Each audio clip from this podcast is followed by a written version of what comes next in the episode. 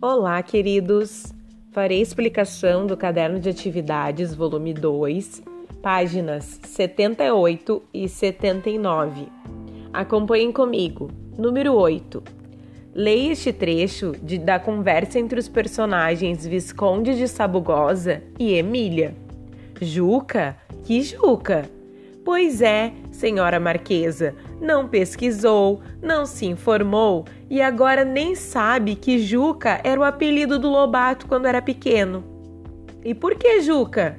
Quem se chama José pode ter esse apelido, Emília. O nome do Lobato inteiro é José Bento Renato Monteiro Lobato.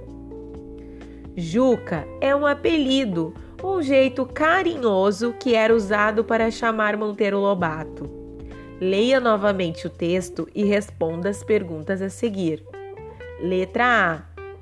Juca tem quantos sobrenomes? Letra B. Quais são os sobrenomes de Juca? Página 79.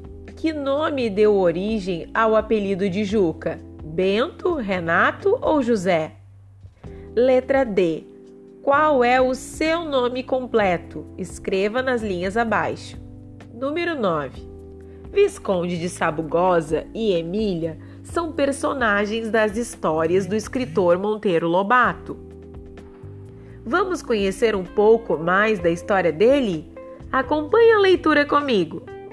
José Bento Renato Monteiro Lobato nasceu no dia 18 de abril de 1882, na cidade de Taubaté, em São Paulo. Lobato foi o primeiro filho do casal José Bento Marcondes Lobato e Olímpia Augusta Monteiro Lobato, filha de José Francisco Monteiro, rico fazendeiro da região que ficou muito orgulhoso. Ao lado, nós temos uma foto do Monteiro Lobato em 1900. Ótima atividade!